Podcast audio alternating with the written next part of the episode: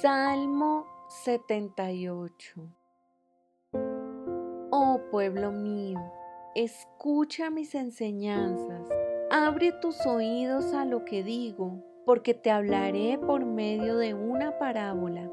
Te enseñaré lecciones escondidas de nuestro pasado Historias que hemos oído y conocido, que nos transmitieron nuestros antepasados. No les ocultaremos estas verdades a nuestros hijos.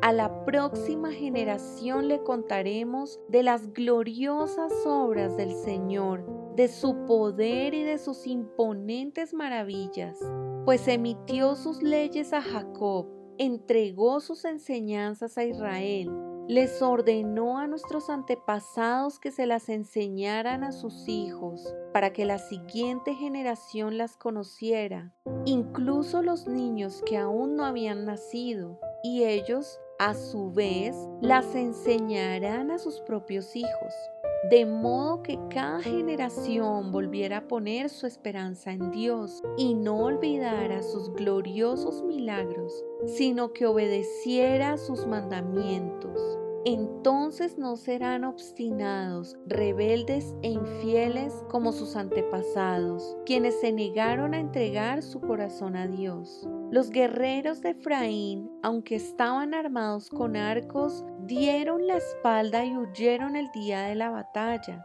No cumplieron el pacto de Dios y se negaron a vivir según sus enseñanzas. Se olvidaron de lo que Él había hecho, de las grandes maravillas que les había mostrado, de los milagros que hizo para sus antepasados en la llanura de Zoán en la tierra de Egipto. Partió en dos el mar y los guió a cruzarlo, mientras sostenía las aguas como si fueran una pared. Durante el día los guiaba con una nube y toda la noche con una columna de fuego. Partió las rocas en el desierto para darles agua como de un manantial burbujeante. Hizo que de la roca brotaran corrientes de agua y que el agua fluyera como un río. Sin embargo, ellos siguieron pecando contra Él al rebelarse contra el Altísimo en el desierto. Tercamente pusieron a prueba a Dios en sus corazones al exigirle la comida que tanto ansiaban. Hasta hablaron en contra de Dios al decir, Dios no puede darnos comida en el desierto. Por cierto, puede golpear una roca para que brote agua, pero no puede darle pan y carne a su pueblo. Cuando el Señor los oyó, se puso furioso. El fuego de su ira se encendió contra Jacob. Sí, su enojo aumentó contra Israel, porque no le creyeron a Dios ni confiaron en su cuidado. Pero él ordenó que se abrieran los cielos abrió las puertas del cielo, hizo que lloviera maná para que comieran, les dio pan del cielo, se alimentaron con comida de ángeles. Dios les dio todo lo que podían consumir. Soltó el viento del oriente en los cielos y guió al viento del sur con su gran poder. Hizo llover tanta carne como si fuera polvo y cantidad de aves como la arena a la orilla del mar. Hizo caer las aves dentro del campamento y alrededor de sus carpas. El pueblo comió hasta saciarse. Él les dio lo que se les antojaba. Pero antes de que saciaran su antojo, mientras aún tenían la comida en la boca, la ira de Dios aumentó contra ellos e hirió de muerte a sus hombres más fuertes, derribó a los mejores jóvenes de Israel. Sin embargo, el pueblo siguió pecando. A pesar de sus maravillas, se negaron a confiar en él. Entonces hizo que la vida de ellos terminara en fracaso y sus años en horror. Cuando Dios comenzó a matarlos, finalmente lo buscaron, se arrepintieron y tomaron en serio a Dios. Entonces recordaron que Dios era su roca que el Dios Altísimo era su redentor, pero todo fue de dientes para afuera. Le mintieron con la lengua, con el corazón no eran leales a Él, no cumplieron su pacto. Sin embargo, Él tuvo misericordia y perdonó sus pecados y no los destruyó a todos. Muchas veces contuvo su enojo y no desató su furia. Se acordó de que eran simples mortales que desaparecen como una ráfaga de viento que nunca vuelve. Oh, cuántas veces se rebelaron contra él en el desierto y entristecieron su corazón en esa tierra seca y baldía.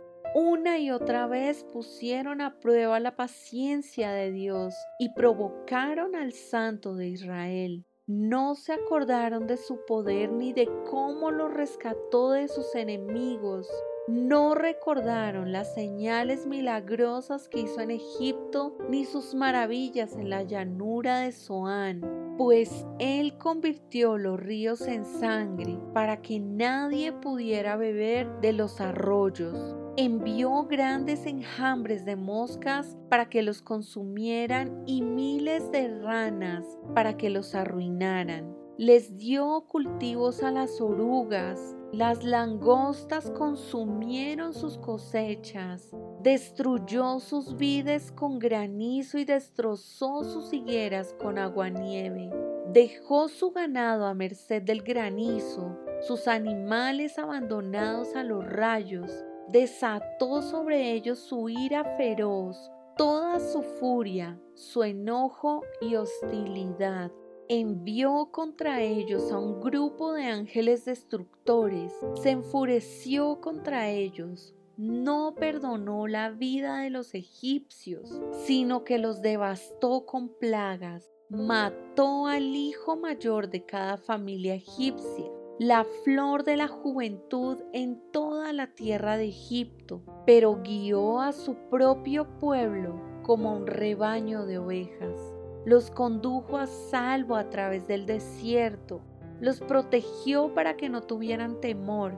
En cambio, sus enemigos quedaron cubiertos por el mar, los llevó a la frontera de la tierra santa, a la tierra de colinas que había conquistado para ellos. A su paso expulsó a las naciones de esa tierra, la cual repartió por sorteo a su pueblo como herencia y estableció a las tribus de Israel en sus hogares. Pero ellos siguieron tentando al Dios Altísimo y rebelándose contra él. No obedecieron sus leyes, le dieron la espalda y fueron tan infieles como sus padres.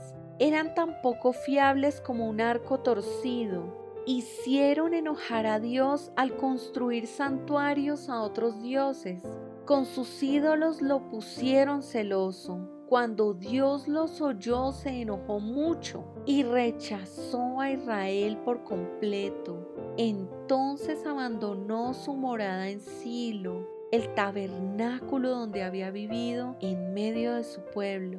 Permitió que el arca de su poder fuera capturada cedió su gloria a manos enemigas, entregó a su pueblo para que los masacraran a espada, porque estaba muy enojado con su propio pueblo, su posesión más preciada. A los jóvenes los mataron con fuego. Las muchachas murieron antes de entonar sus canciones de boda. Masacraron a los sacerdotes y sus viudas no pudieron llorar su muerte. Entonces el Señor se levantó como si despertara de un sueño, como un guerrero que vuelve en sí de una borrachera. Derrotó a sus enemigos en forma aplastante y los mandó a la vergüenza eterna.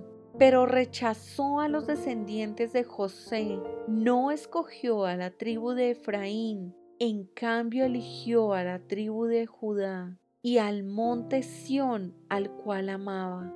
Allí construyó su santuario tan alto como los cielos, tan sólido y perdurable como la tierra. Escogió a su siervo David y lo llamó del redil. Tomó a David de donde cuidaba las ovejas y a los corderos, y lo convirtió en pastor de los descendientes de Jacob, de Israel, el pueblo de Dios lo cuidó con sinceridad de corazón y lo dirigió con manos diestras.